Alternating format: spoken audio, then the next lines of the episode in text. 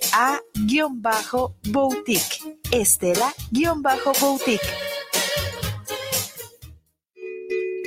Con responsabilidad, diálogo y consenso, el Senado ha aprobado leyes y reformas para transformar a México. Así hoy tenemos un nuevo marco legal en educación, salud, justicia, movilidad, seguridad y bienestar social, igualdad de género y derechos humanos. Todo a favor de las personas más vulnerables y marginadas. La justicia primero, ahora es ley. Senado de la República, 65 legislatura.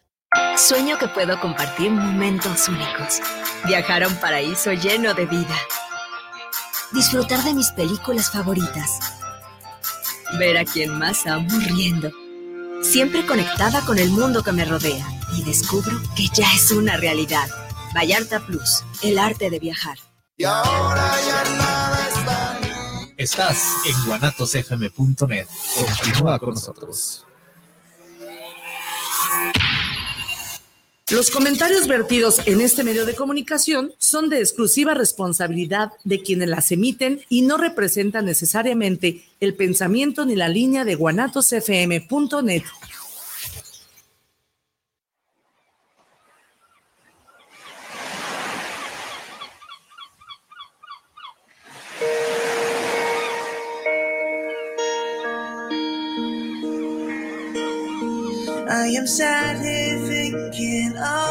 once again.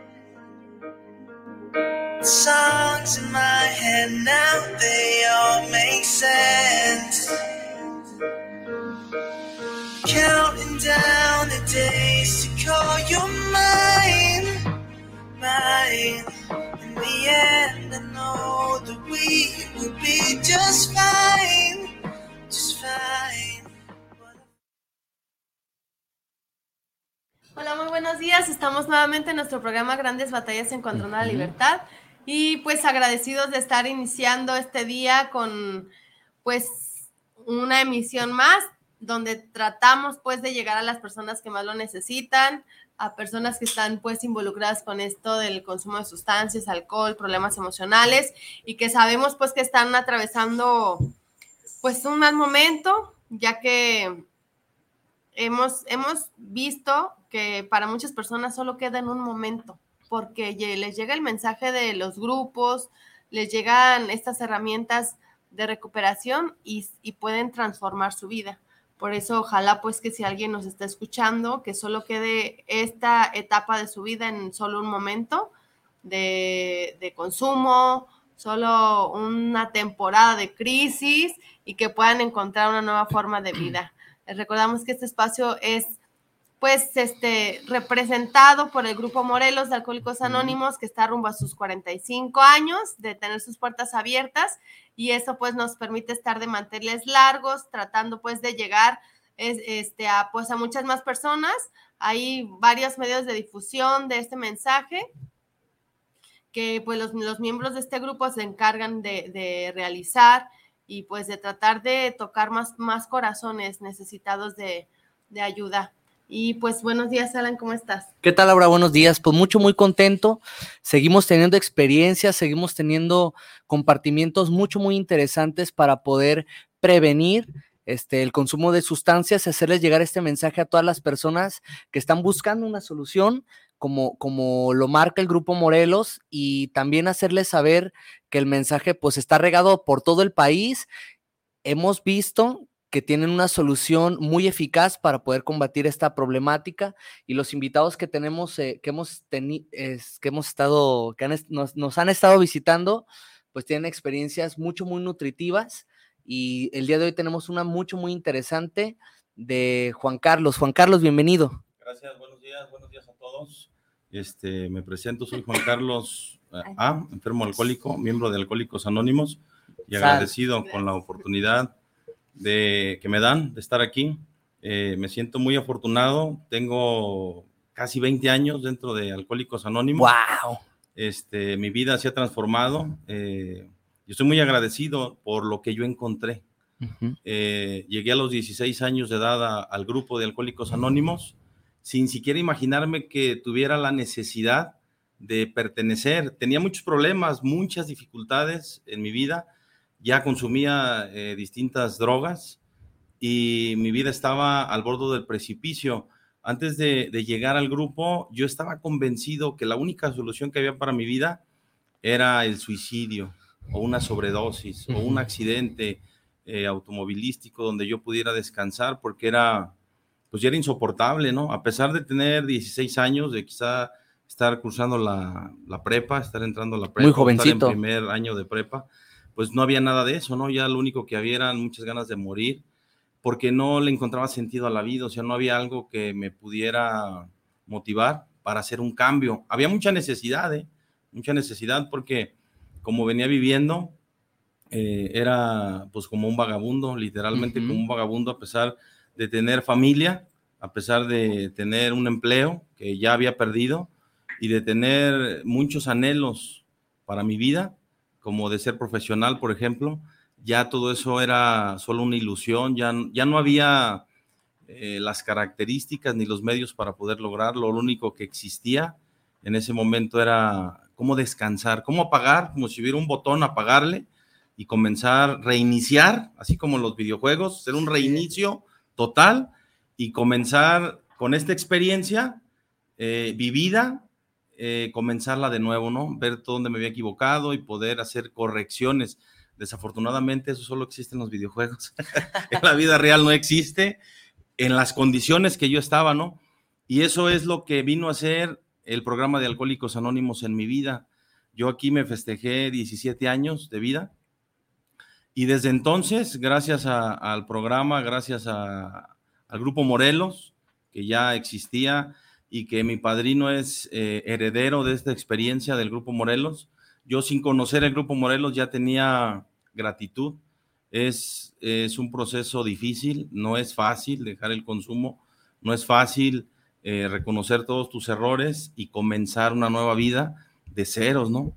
Sin, sin, este, sin todo aquello con lo que se soñaba y se esperaba, sino comenzar donde me quedé, o sea, donde yo terminé como un vagabundo, pararme sobre mis pies y poder comenzar una vida diferente a través de los principios del grupo, ¿no? A través del seguimiento del grupo, a través del seguimiento de mi padrino, a través de todas las herramientas que existen en, un grupo como el Grupo Morelos.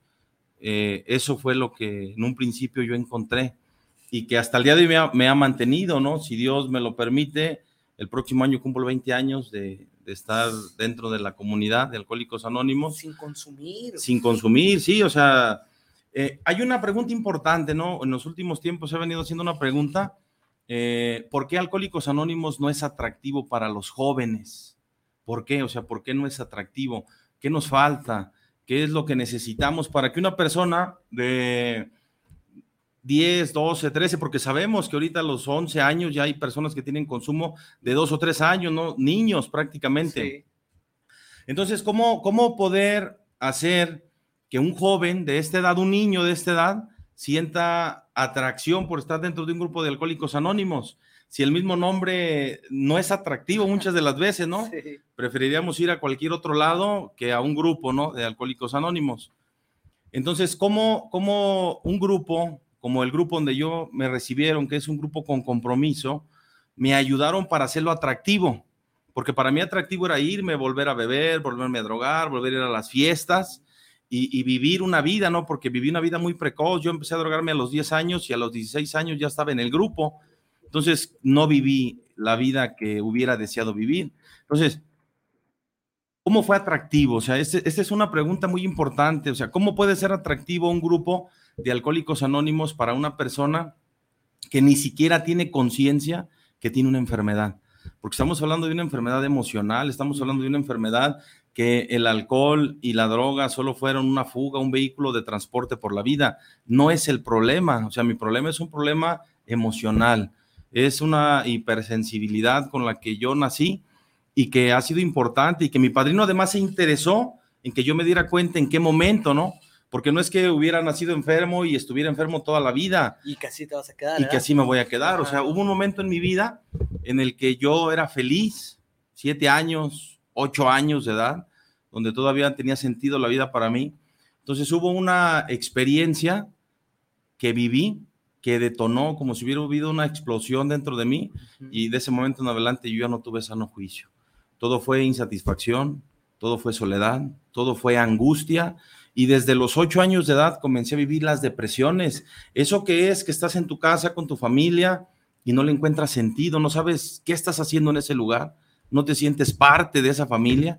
Entonces desde ahí vienen acumulándose muchos problemas emocionales que de alguna manera con las herramientas que vas teniendo, como las mentiras, el comenzar a robar, el comenzar a comprar las amistades de tus amiguitos, irles a comprar frituras, irles a comprar una ficha para jugar videojuegos, para que te comiencen a querer, porque ya no, ya no existía en mí ese sentimiento de valer. Entonces, tienes que comenzar a comprar el amor, tienes que comenzar a comprar ese sentimiento que, que crees que lo necesitas, ¿no? Porque es una carencia en todos los sentidos de, la vida, entonces tienes que comenzar a buscar cómo te quieran, cómo te acepten, porque cuando hubo esta detonación dentro de mí, yo ya no me sentí parte ni de mi familia, a pesar de que antes de vivir esta experiencia, yo admiraba a mi padre y admiraba a mi madre y me gustaba mucho mi casa.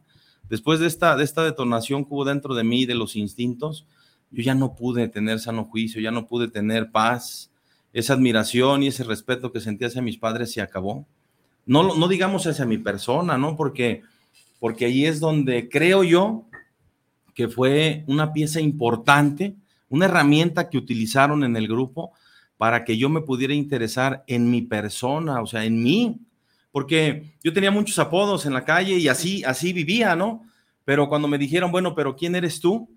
Cuando me comenzó a ayudar mi padrino a darme cuenta quién soy yo, entonces, en ese momento dije, pues, ¿quién soy yo? Yo me dicen fulano, tenía como siete, ocho apodos, ¿no? Este, no, no, o sea, ¿quién es Juan Carlos?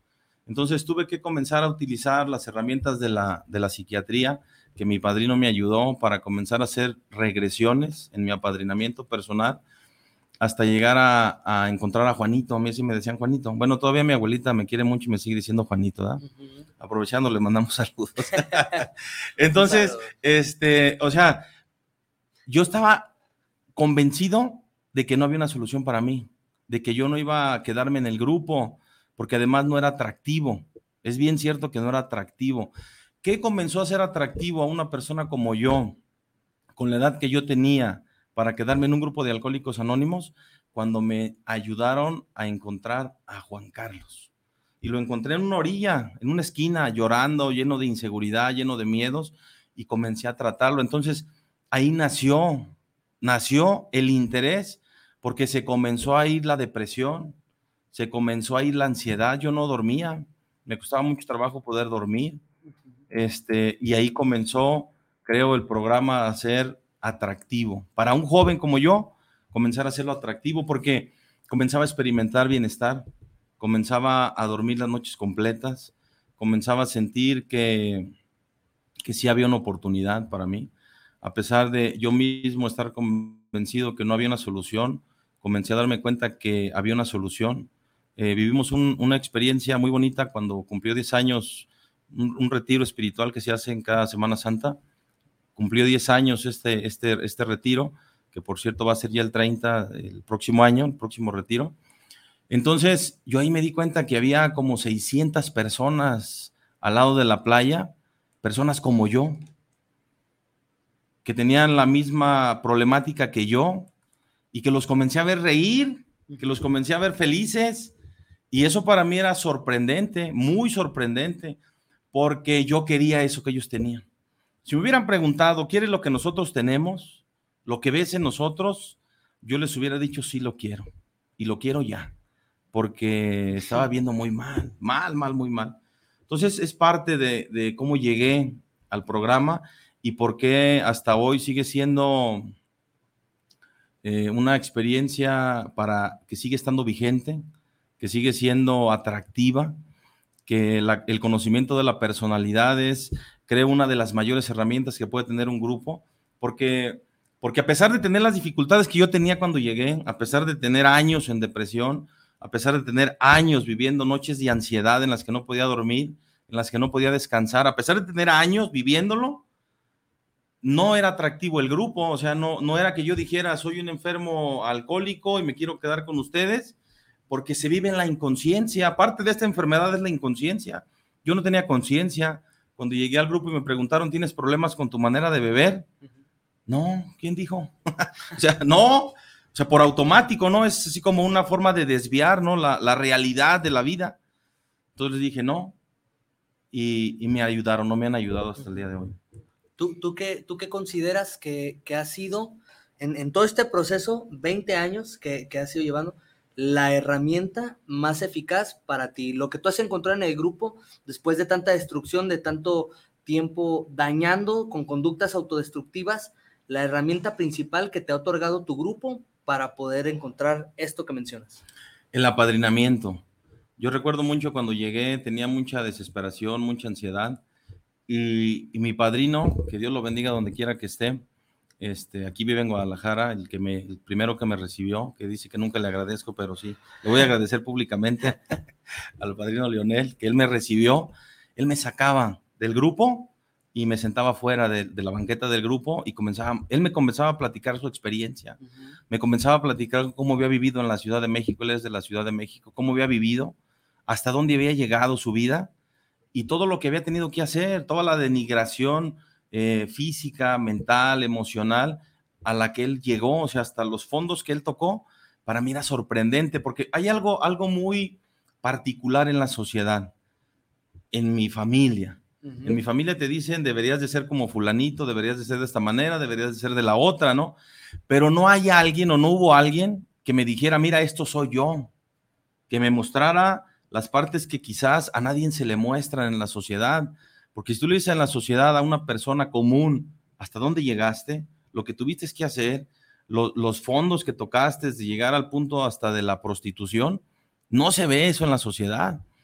Y, y, mi padrino lo hizo, me empezó a compartir su experiencia y eso para mí fue sorprendente. Entonces, en ese momento se hizo un vínculo de confianza, un vínculo de amor real, no por lo que yo debería de ser, sino por lo que yo soy.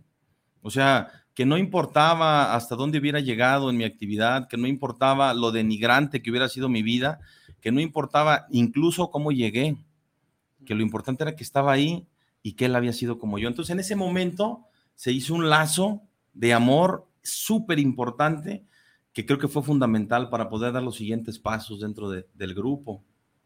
Juan Carlos, ¿por qué crees que ese vínculo que ustedes hacen en, con sus padrinos, con sus guías en, en los grupos, uh -huh. este, surge efecto para que ustedes tengan una transformación.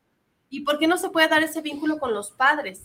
Porque, pues, o sea, yo estoy segura que ningún papá quiere un mal para un hijo, ¿no? Uh -huh. Y que de alguna manera busca este, la posibilidad de acercarse, Así o es. la típica, ¿no? De que, hijo, yo soy tu amigo, platícame lo que sientes, qué tienes. Sí. Y, y, por qué no se puede dar ese vínculo? ¿Por qué los papás estamos pues, limitados pues a poder lograr ayudar a un hijo adicto? Este, y qué, qué en, tu experiencia y en lo que has aprendido pues en, en, el proceso de tu recuperación, ¿qué es lo que surge? ¿Cuáles son las diferencias o, o por qué los papás tienen que entender que no pueden ayudar a sus hijos? Sí, es, es una pregunta muy importante. Eh, cuando hubo esta detonación dentro de mí, que perdí el sano juicio, que perdí el respeto, que perdí el compromiso, que incluso me perdí yo mismo, en ese momento perdí la confianza de mis padres. No lo sé por qué, o sea, antes de yo perder la confianza con ellos, para mí eran admirables, uh -huh. eran personas que merecían mi respeto.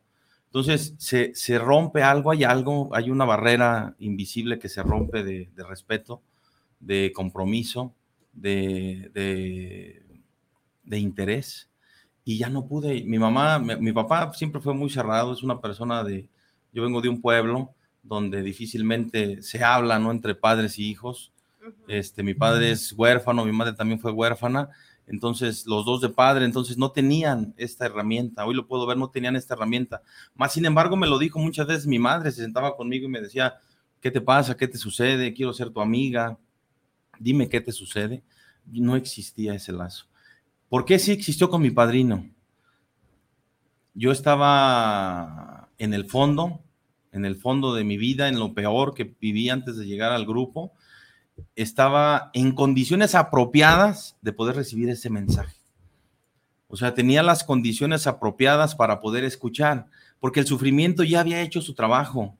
La calle ya había hecho su trabajo. O sea, estaba en un punto en el que muchas veces incluso estuve antes de, de pedir la ayuda, en el que me hincaba por las noches en la calle pidiéndole a Dios que me ayudara, porque ya no podía, ya no era, les estoy hablando de que en, estas ocasiones estaba caminando 3, 4 de la mañana o amaneciendo sucio, maloliente, eh, andar en la calle y podía hincarme y pedirle a Dios que me ayudara, pero eh, no es que esta, esta solución no haya llegado a mi vida, o sea, siempre hubo conductos, pero no los pude utilizar. Mi padrino y yo tenía el sufrimiento necesario para poder recibir este mensaje. ¿Por qué con mi madre no? ¿Por qué con mi padre no? Porque no existían las características y difícilmente le iba a decir, por ejemplo, a mi madre que me estaba prostituyendo para poderme drogar, ¿no? O sea, hay ciertos eh, tapujos, hay ciertos prejuicios que difícilmente me iban a poder permitir hablar con ellos como lo hice con mi padrino, ¿no? O sea, con mi padrino, mi padrino conoce mi vida, o sea, mi actual padrino conoce mi vida y, y no hay nada que le oculte, ¿no? Porque existe un lazo muy, muy, muy, muy bueno de confianza y que ha sido porque él se la ha merecido, que ha sido porque él se la ha ganado, que ha sido porque él me ha dicho quién es él. Entonces, difícilmente lo que, incluso cosas el día de hoy que yo comparto con mi padrino, las pudiera seguir compartiendo con mi familia, ¿no? Entonces, este lazo, creo que el sufrimiento me, me ayudó para decir, ayúdenme. Y fue lo que hizo mi padrino. ¿Y cómo tú transmitirías sobre todo a los papás? Porque, pues creo que eso es una parte difícil, ¿no? O sea, ¿cómo sueltas a un hijo en las manos de su padrino, ¿no? O sea, porque lo que he escuchado en las experiencias y lo que tú narras, pues obviamente, pues como que tu mamá entendió, ¿no? Que, que no te puede ayudar a pesar de, pues, que tenías 17 años, ¿no? Sí. Y, y pues, como alguien más fue guiando a tu vida hasta, pues, que tengas actualmente casi 20 años de sobriedad, ¿no? Sí. Eh, bueno, es importante, eh, hay grupos de terapia familiar que son muy importantes para la familia, porque la familia necesita entender y comprender que no han podido. ¿no? Mi familia tuvo que entender en su momento que no me pudo ayudar, no porque no quisiera, ¿eh? y no porque su amor y su cariño no sea bueno. O no fuera el suficiente. O no fuera el suficiente, o sea, al contrario. Eh, pero no, la familia necesita entender que esto no es un vicio, que esto no es eh, algo que se va a quitar para mañana, que es una enfermedad y que la familia además es, es un factor de riesgo.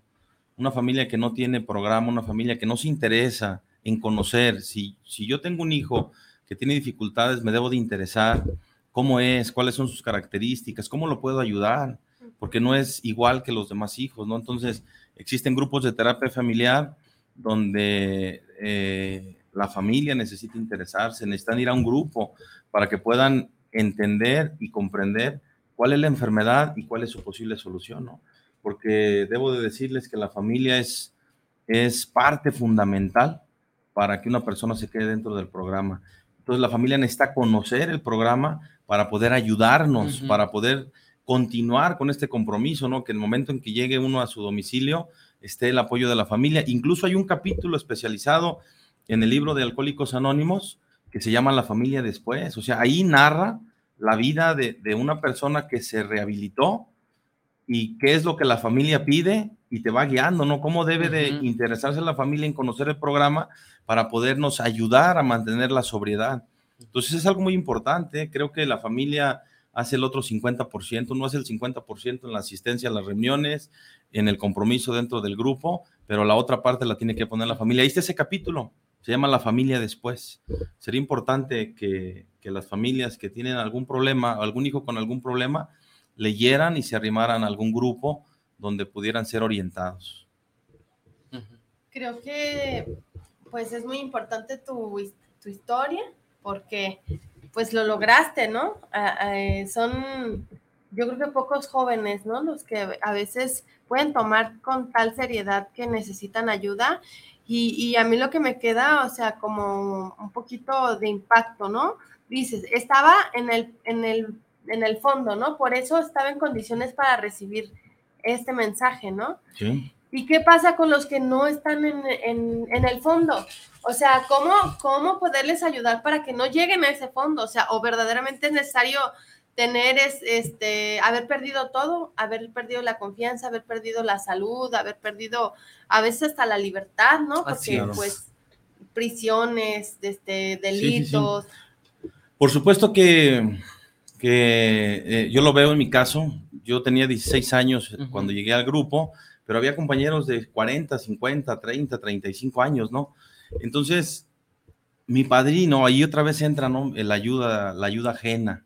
Mi padrino me ayudó a darme cuenta que el fondo de sufrimiento que yo había tocado era importante, pero que todavía podía ir a, a, recolectar, más. experiencia, ¿no? Entonces mi padrino me ayudó a darme cuenta que era suficiente. O sea, no tienes que vivir porque, por ejemplo, yo no llegué casado a Alcohólicos Anónimos, yo no tenía hijos cuando llegué a Alcohólicos Anónimos. Entonces, para mí, mi padrino me ayudó, por eso es la importancia de que el grupo tenga compromiso, ¿no? Que haya gente con compromiso dentro de los grupos. Mi padrino me ayudó a hacerme conciencia que, que, era suficiente. Incluso en la literatura lo dice, o sea, hay quienes eh, se hubieran podido dar cuenta que tenían problemas años antes de llegar al programa y no podían parar de beber porque, no, porque todavía tenían ganas. Ah, bueno, mi padrino me ayudó hacerme conciencia que lo que el fondo de sufrimiento que yo había tocado quizás era el 10% de alguien que tenía muchos más años que yo, como quizás hubiera sido mucho más grande mi fondo que de personas de más edad. Entonces, mi padrino me ayudó a hacer conciencia de este fondo, que era lo que platicamos en un principio, ¿no? O sea, la importancia de que se hayan interesado en mí para hacerme conciencia. Entonces, eh, para mí fue suficiente. No tuve que ir a comprar más experiencia con la que tenía era suficiente, pero mi padrino me ayudó porque sí llegó esa pregunta, ¿eh? estando en el grupo, viendo a personas que tenían hijos y muchas otras cosas vividas, decía, yo tengo que ir a vivir entonces todo eso para quedarme. O sea, tengo que ir a perder familias, tengo que ir a perder un brazo, tengo que ir a la cárcel, tengo que hacer esto, tengo que hacer otras muchas cosas más para poderme quedar dentro del grupo. Y la respuesta de mi padrino fue, no, con lo que tú ya viviste es suficiente, porque no nada más era el fondo de sufrimiento con el alcohol y con la droga, era el fondo de sufrimiento que yo vivía desde los ocho años de edad. La cuestión emocional. La cuestión emocional, porque en sí la cuestión emocional fue la que me llevó al consumo. Entonces no era que necesitara más fondo de sufrimiento, era que alguien, como mi padrino, se interesara en mí para poderme hacer conciencia que no era necesario ir por más, que ya era suficiente, o sea, porque siendo sincero, yo ya tenía dos o tres años que ya no podía disfrutar ni el alcohol ni la droga, pero no tenía conciencia. Entonces mi padrino me ayudó para darme cuenta que era suficiente, que incluso si hubiera llegado a un grupo de alatín o de jóvenes, me hubiera podido ahorrar todos esos años de sufrimiento. Entonces, ¿es suficiente? Sí, si alguien se interesa en hacerte conciencia que es suficiente. ¿Con qué? Volvemos otra vez, con el lenguaje del corazón, con la experiencia vivida, ¿no? Fíjate, porque se puede como, como interpretar, ¿no? Como, ok, si no estás en el fondo, en, en el fondo que todos vemos, ¿no? Estar eh, una persona en la calle, una persona este, que ya perdió una pierna, eso, ¿no? En lo súper trágico, no puede ser ayudado, ¿no? Y verdaderamente es que cada quien ve lo trágico o el fondo desde su propio espejo, ¿no? Así es. O sea, cada quien este, va a poner el límite. Mi fondo, si tu fondo es hasta acá, pues hasta ahí vas a llegar, ¿no? Y si tu fondo quedó aquí, pues ahí está tu fondo, ¿no? Sin necesidad de haber perdido a lo mejor este... Eh, pues las mismas cosas que otra persona, sí. Un accidente. Incluso en la misma literatura lo dice, dice, en un principio solo se quedaban aquí los que tenían bajo fondo, ¿no? Dice, pero esta tendencia fue cambiando. Fueron llegando personas que dice ahí que tenían un, coche en su garage, que todavía tenían su familia y que se quedaban. O sea, esto viene existiendo desde hace mucho tiempo, porque desde hace mucho tiempo hay gente interesada. Entonces es importante para los jóvenes decirle, alto, no, o sea, hasta aquí, analiza lo que has vivido, que alguien se interese y que vea que es suficiente, o sea, que no necesitan perder más, porque ahora, bueno, así llegué, ¿no? Pero ¿cómo vivo el día de hoy? O sea, el día de hoy vivo completamente diferente. Tengo una familia, tengo tres hijos, este, tengo un empleo, entonces, eso es muy importante. Eh, entonces, es importante hacerles conciencia a los jóvenes que tu vida se puede transformar, totalmente se puede transformar hasta llegar a ser una persona útil para la sociedad, para tu familia, para tu comunidad. Entonces no es necesario que tengas que vivir tanto. O sea, quizás ahorita, como lo mencionaban en un principio, si hay alguien que está sufriendo, si hay alguien que tiene todos estos tipos de problemas que algunos hemos tenido, puedes parar, ir a un grupo de alcohólicos anónimos, al grupo Morelos, que está muy cerca de aquí, este, y encontrar esta solución que muchos ya hemos encontrado. ¿no? ¿Tú qué crees que sean señales de alarma? Es que mira, yo creo que está, sobre todo, por ejemplo, muy ya normalizado el consumo de alcohol, pues siempre, ¿no? Siempre es, es así como algo hasta socialmente aceptado que en una fiesta no puede faltar el vino. Sí. ¿verdad? En Navidad no va a faltar el vino, en los 15 años lo, no puede faltar la botella ahí en la mesa, ¿no? Entonces, pero ahora pues nos enfrentamos también a, al consumo de marihuana, por ejemplo, uh -huh. ¿no? Que pasas, bueno, aquí en Guadalajara por todos lados hay, hay, hay, gente fumando y ya, ya nadie se esconde, la verdad. Entonces yo creo que cada vez más se está normalizando que va a ser un cigarrito, un cigarrito más. Uh -huh. Para mí, por ejemplo, pues sí es molesto, ¿no? Por ir pasando y que te echen el humo. Uh -huh. O voy con mi niño y que esté en contacto con el humo de esa sustancia, ¿no?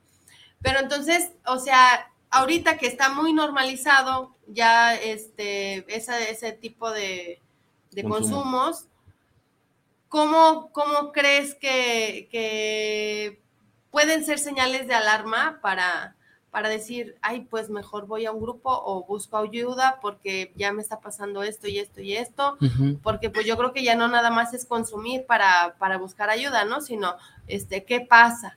Como cómo detectar que estás iniciando a tener un problema?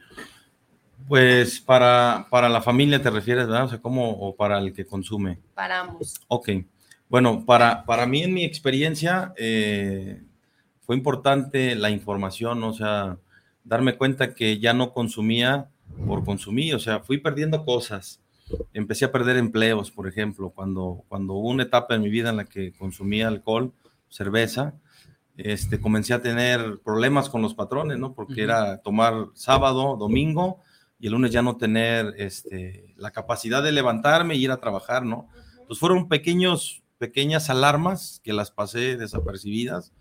Eh, después fue el consumo de la droga y sucedió lo mismo. Comencé a tener problemas con los patrones, ya no rendía lo mismo, ya no había la misma capacidad. En, una, en un empleo era chofer y estuve a punto de chocar. Eh, desafortunadamente, cuando esta enfermedad eh, orgánica ya está dentro de, de, de la, del sistema nervioso, pues ya no hay la capacidad muchas veces de, poder parar, ¿no? Entonces, eh, ha sido importante, fue importante para mí. Yo no pude, yo no pude, lo reconozco, a pesar de ver todas estas este, alarmas, no pude parar hasta que ya me vi eh, donde ya estaba perdiendo todo, donde ya no tenía empleo, ya no tenía manera de sobrevivir y tenía que hacer pues, cosas denigrantes. ¿no? Uh -huh. Para la familia, ¿qué sería importante para poder eh, ver si un familiar tiene dificultades? Este, a, a, a, veces la misma familia, lo digo por mi familia, a, cuando yo empezaba a tener pro, problemas ya de consumo de marihuana y que de alguna manera era socialmente aceptado, este, mi familia se hacía como que no veía, ¿no? Así como que hasta cierto punto la familia acepta el consumo, eh, desafortunadamente llegó el momento en el que la misma familia ya me lo reprochaba porque ya no era nada más consumo, sino era comenzar a tomarles cosas para venderlas, ¿no? Porque el consumo va en aumento. Y volvemos a lo mismo, o sea, el consumo es a causa de dificultades emocionales, ¿no? Entonces podría, se podría ir a un grupo, como luego decimos cuando vas al grupo, ve a una reunión, ve a dos reuniones, ve a tres reuniones, y ahí van a ser, ¿no? El interés. Y verdaderamente te vas a dar cuenta si eres un enfermo alcohólico o no, si necesitas, ¿no? Porque el programa de Alcohólicos Anónimos es una forma de vida, ¿no? Es una forma de vida, se vive bien. Entonces, eh, yo creo que la, la, forma de prevención es preguntarme a mí mismo si disfruto lo que estoy haciendo, si me está causando dificultades, pues buscar la ayuda, ¿no? De un entonces, grupo. Entonces, todo este tu consumo y las herramientas que, que, tu grupo, el grupo Morelos y todos los grupos que están vinculados a, a esta corriente, este, no hay manera de que, de que sea un consumo mínimo, no es, no es para consumir menos, sino para dejar de consumir totalmente. Sí, sí, sí. O sea, el programa de Alcohólicos Anónimos, eh, como yo lo entiendo, como yo lo comprendo, mi punto de vista muy personal, es el consumo, el dejar el consumo totalmente, ¿no? O sea, por ejemplo, a mí hay algo que me encanta y todavía muchas veces me lo saboreo cuando lo veo, las gelatinas con rompope.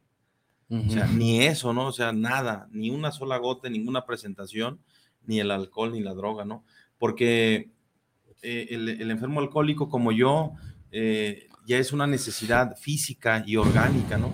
Hablando de que además soy compulsivo, entonces yo nunca fui de una, siempre quise tomar una y siempre quise disfrutar el alcohol, como otra mucha gente, porque no necesariamente el que bebe es alcohólico.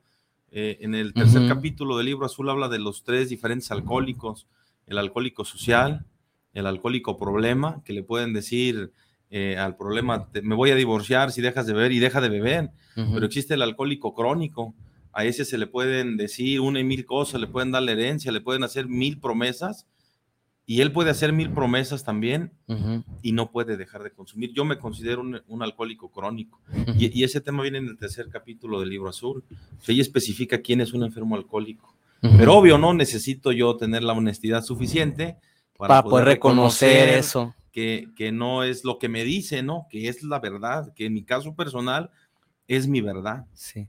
O sea, que de ninguna manera está siendo influenciado, que no está siendo como persuadido, sino que tú mismo puedes reconocer que cae una gota de, alcohol a tu, a tu organismo e inmediatamente se despierta otra vez esta obsesión y que no te puedes detener. Somos como alérgicos, dice la, literatura, somos alérgicos eh, en el sentido de que nosotros eh, al consumir eh, se despierta esta alergia, ahorita está muy, muy de muy así atinada la, la cuestión esta que está hablando el padrino Agustín sobre la cuestión de, la alergia, ¿no? Somos alérgicos, somos seres humanos que no podemos probar el alcohol sin riesgo al desastre. La última vez, hablando de esto, casualmente, la última vez que yo, yo tuve, yo tuve muchos, muchas etapas en mi vida, a pesar de ser una carrera muy corta de alcohol y de drogas de, seis años, a pesar de ser muy corta esta, esta carrera, yo tuve muchos lapsos donde dejé, donde quería dejar de beber, donde quería dejarme de drogar, y iba y juraba y guardaba, como se acostumbran en los pueblos, la cuaresma, ¿no? Entonces, antes de llegar a Alcohólicos Anónimos, viví una experiencia, me cambié de trabajo, bueno, ya no trabajaba, fui a tocar la puerta, pedí empleo con una persona que me empleaba de mucha confianza, de ahí de mi pueblo, me cambié de colonia, me fui a vivir a la casa de mi mamá, ya no vivía con mi papá, o sea, hice un cambio de ambiente, hice un cambio, eh, una fuga geográfica de todo, busqué un empleo, me puse a trabajar y esta, esta fortaleza me duró una semana, una semana, o sea, los primeros tres días estaba completamente convencido que ya no iba a volver a beber, que ya no me iba a volver a drogar, que iba a comenzar a comprar nuevamente las cosas materialistas que, que necesitaba porque me quedé sin nada y me duró el miércoles, jueves, viernes, sábado. El sábado ya estaba buscando un pretexto, o sea, ya estaba nuevamente irritable, ansioso, malhumorado, ya todo me caía mal porque ya necesitaba, mi organismo necesitaba esa sustancia para poder estar relajado, ¿no? Para poder ya no ver, porque, porque es toda una serie, ¿no? De acontecimientos, o sea, era, era ver en lo que mi vida se estaba convirtiendo, era sentirme señalado, mira, ahí va, míralo otra vez, a lo mejor nos va a volver a robar, o sea, entonces era una locura en mi cabeza, porque no había ni alcohol ni droga, porque estaba convencido que yo quería cambiar. El sábado fue suficiente, una cerveza, me dije, bueno, una cerveza no pasa nada. Terminé el lunes, el, y tengo muy presente y no quiero que se me olvide jamás, el primero de marzo del 2004, en los separos del Ministerio Público. ¿Cómo llegué ahí? Cómo estaba ahí, eh, a punto de ser sentenciado a muchos años de prisión por algo que yo no había cometido, pero que tampoco recordaba si lo había hecho, y preguntándome a mí mismo, ¿qué me sucedió? Si yo tenía la firme convicción de cambiar, yo tenía la firme convicción de volver a retomar una vida donde yo pudiera tener el control nuevamente, ¿no? Y me vi eh, en unos barrotes de, de los separos del Ministerio Público preguntándome qué había sucedido, o sea, ¿por qué? ¿Por qué estaba otra vez ahí? Si yo tenía la firme convicción de, de, de no volver a, a estas condiciones. ¿Eso fue suficiente? Eso fue el, un lunes y el jueves estaba tocando la puerta de, del grupo de Alcohólicos Anónimos. No, pues de verdad, Juan Carlos, es mucho, muy interesante esta forma eh, tan expresiva que tienes de, de, poder desmenuzar todo lo que viene siendo la enfermedad, sobre todo porque nos interesa muchísimo que llegue este tipo de información a las familias y a los jóvenes que tienen mucha necesidad, que están llenos de dudas, que a veces el miedo de de cómo me acerco, qué, qué, requisitos tiene y toda esta, esta explicación de lo que haces tú en tu grupo para nosotros es mucho, muy interesante y muy nutritiva. Te vamos a leer algunos saluditos que tenemos de, de, de todos los radioescuchas, de todas las personas que nos, que nos sintonizan, porque tienes este, muchos saludadores. rating, sí, trae rating. Dice la primera, este, Connie Vergara, Saludos al programa y a los conductores. Gracias por su interés en estos temas tan actuales. Cintia García Castillo, nos enorgullece a todo tu grupo a Aguascalientes que seas nuestro gría y el ser beneficiados de tu experiencia. Este, Connie Vergara otra vez.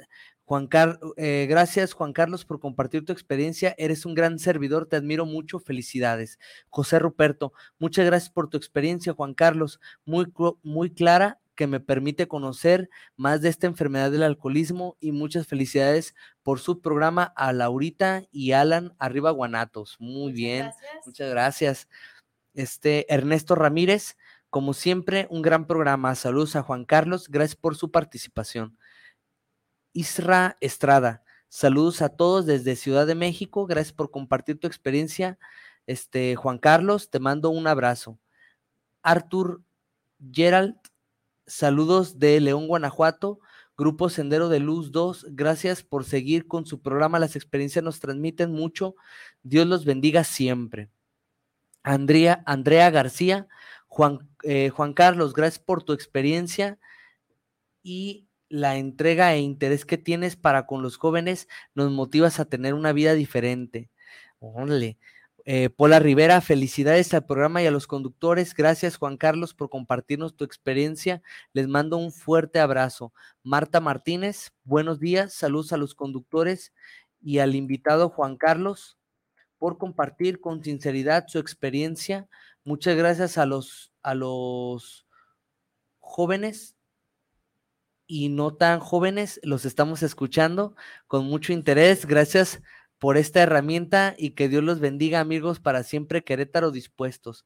Rafael Everardo Huerta Arceo, buenos días, Guanatos FM y a mis compañeros locutores Alan y Laura, y saludos a Juan Carlos. Gracias por tu experiencia muy valiosa para nosotros. Saludos desde Mazamitla, bendiciones. Eh, Olga García, este, gracias. Eh, Juan Carlos, que con tu ejemplo vamos caminando. Olga G. Saludos de las familias eh, Grupo Aguascalientes.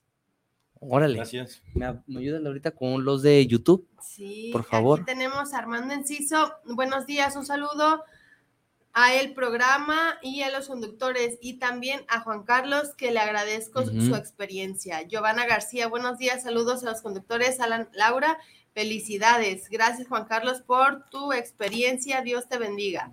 Joel Blancas, buenos días. Saludos a Juan Carlos. Gracias por compartir su experiencia. Andrés Pérez Soto, muy buenos días. Saludos desde la Ciudad de México. Joel Blancas, saludos desde Aguascalientes. Les mando saludos, Marcial Uriel.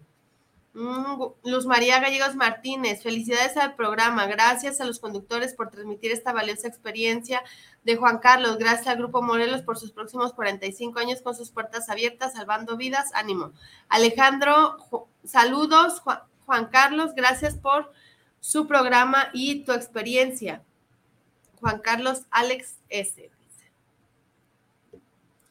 Y por aquí tenemos Manuel Ángel Rosales, saludos para el programa del Grupo Morelos. Ana María Sánchez, saludos al programa. Un gran saludo y una felicitación enorme. Fabiola Sánchez, saludos al programa desde Tlaquepaque Centro y una felicitación cordial. Gerardo Godínez, saludos desde la Ciudad de México para el, grupo, el programa del Grupo Morelos. Y tenemos pues estos, estos saluditos. Es, es muy importante tu presencia, Juan Gracias, Carlos. gracias por la invitación. Este, por lo visto tienes ahí tu grupo en Aguascalientes. Sí, sí, sí, así es. Me gustaría pues que nos hables del domicilio, horarios, número de teléfono. No, y además que estamos de fiesta también. Sí, Ah, así. Sí. Eh, estamos en Aguascalientes, en la calle Centenario. Bueno, estamos en Jesús María, Aguascalientes, es un municipio de, de Aguascalientes. En la calle Centenario, número 734. Sesionamos todos los días de 6 a 8, eh, de lunes a viernes. El miércoles tenemos una, un grupo de terapia familiar, que es también de 6 a 8. El domingo tenemos una reunión de 12, de 10 a 12. Eh, los esperamos, estamos de fiesta, estamos por cumplir 20 años también, aprovecho para, para invitarlos, que estén invitados. Este, estamos por cumplir 20 años de vida este grupo. Me recibió en mi grupo el que me recibió. En sí yo llegué a Aguascalientes, a pesar de, de ser de- del estado bendito y amoroso de Michoacán.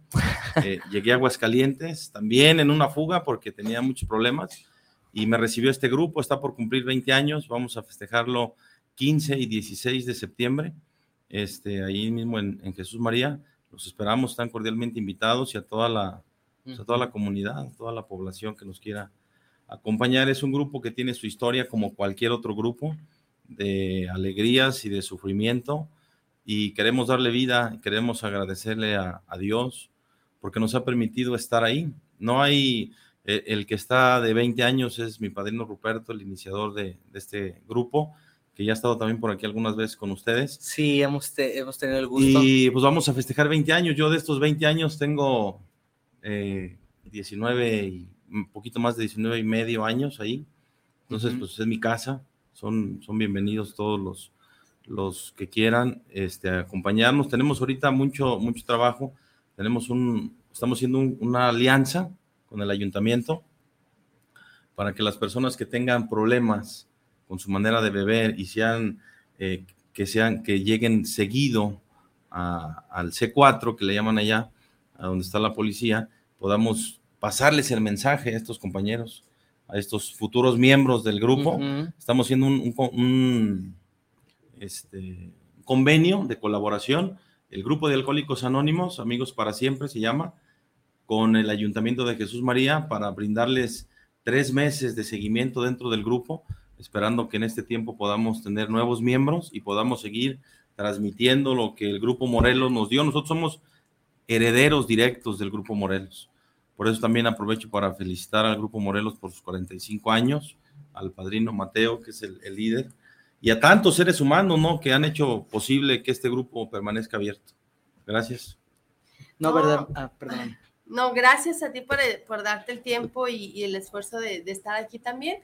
Y sobre todo, pues admirable el desarrollo de este, casi 20 años de, de estar en este proceso de recuperación y que actualmente pues tú seas quien dirige un grupo que pues también está ayudando a más gente, ¿verdad? ¿Cuántos miembros son en el grupo? Somos 23 miembros. Jóvenes. La mayoría son jóvenes, el 80% son jóvenes. Y, y- y también tienen toda esta difusión, todos los grupos hacen esta difusión de mensaje como eso que tú haces de ir.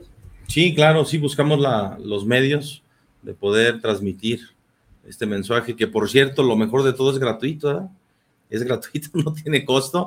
Este, algo importante, ¿no? Porque luego preguntan, ¿y cuánto cuesta? Es gratis, de lo que se requiere es del Porque interés. sí, sí van a pensar, ¿no? Es muy bonito y todo, Sí. este, wow, entonces va a ser este un dineral que van a cobrar por, por ir a... Sí, no, no, uno de los mayores beneficios, creo, del programa es que es gratuito. Ok. La verdad, la verdad, Juan Carlos, nos, Juan Carlos, nos encontramos mucho, muy contentos de poderte tener el día de hoy como invitado y que puedas compartir toda, toda esta experiencia, como mencionaba anteriormente, tan nutritiva, esperando que pueda llegar a, a- a todas estas casitas donde están este, sufriendo, pues estas situaciones, estas situaciones que se sufren de manera silenciosa, que si no tienen a quién recurrir, que también hay grupos de familiares, que también hay, hay grupos para, para jóvenes y hay toda una gama de herramientas para poder combatir y prevenir este tipo de problemáticas, Laura. Así es, Juan Carlos, me gustaría que nos dediques unas palabras más para la gente que nos escucha. ¿Qué, les dijeras, hombres, mujeres, jóvenes, papás? Pues sí, en el, en el, en el grupo todos cabemos, ¿no? Eh, familiares. Eh, Hasta el perro y el gato también. en algunos casos. pues no, nada más invitarlos al grupo Morelos. Desconozco ahorita el domicilio, se me pierde. ¿Y es 8 de julio qué? 168. 168. Este, el 12 de diciembre se va a festejar el grupo Morelos, están todos invitados. La verdad es que lo más maravilloso de todo esto es que existe una solución. O sea, sería una... Tú que tienes problemas con tu manera de beber, con tu manera de vivir, incluso con tu manera de vivir, no necesariamente con problemas eh, de conducta, problemas este, emocionales graves. Estoy seguro que hay gente ahorita que está en depresión y que no conoce, que no sabe que existe una solución. Y quizás tú que estás escuchando no los tienes pero conoces a alguien que está meses deprimido con tratamiento psiquiátrico, personas que tienen problemas con su manera de consumir y no saben que hay una solución. Entonces yo creo que si yo ayudo a una persona, realmente es como va a haber un cambio, ¿no? Entonces todos los que estamos aquí y los que hemos sido beneficiados de este programa, tenemos el compromiso de pasar este mensaje de vida, ¿no? Y aún quien está escuchando y no tiene problemas pudiera conocer a alguien que sí los tiene y invitarlo al Grupo Morelos, invitarlo a cualquier grupo de alcohólicos anónimos, pero qué mejor que fueran al Grupo Morelos, ¿no? Que yo estoy seguro que es un grupo de compromiso, porque ahí se rehabilitó mi padrino y hasta el día de hoy nos sigue transmitiendo, ¿no? Entonces, pues invitarlos al, al 45 aniversario del Grupo Morelos, ustedes que nos dieran los domicilios, eh, los teléfonos, dónde va a ser, cómo va a ser, este, que es gratuito también, ¿no? O sea, ojalá y pudiéramos tener 20 o 30 o más gente que no conoce el programa y sería un éxito, ¿no? Para el Grupo Morelos, que en su plenaria, en su reunión final de cierre, pudiéramos este, pasarle el mensaje, ¿no? A mucha más gente que se pudiera transmitir esto que tan generosamente se nos ha dado. Y muchas gracias por la invitación. Este, ojalá y nos inviten más seguido y por aquí vamos a estar con mucho gusto. Muchas gracias. No, al contrario, Juan Carlos, muchas gracias por haber estado aquí. Gracias a todos porque pues cada jueves este espacio es posible gracias a sus mensajitos porque nos damos cuenta de que nos están viendo y de que este mensaje pues está llegando a más personas que lo necesitan. Gracias al Grupo Morelos por mantener sus puertas abiertas y por esta iniciativa pues de transmitir este mensaje. Sabemos que los testimonios pues se, se dan de una manera anónima para poder conservar esta tradición de pues del anonimato que manejan en los grupos y que en todas las redes sociales, en todos los medios de publicidad, pues se, están, se está cuidando la identidad de los miembros. Y pues muchas gracias, gracias Juan Carlos por haber gracias estado a ustedes por invitarnos. Gracias por tu experiencia y Alan, muchas gracias. Sí, pues muchas gracias por, por estar aquí. Nos vemos en la próxima.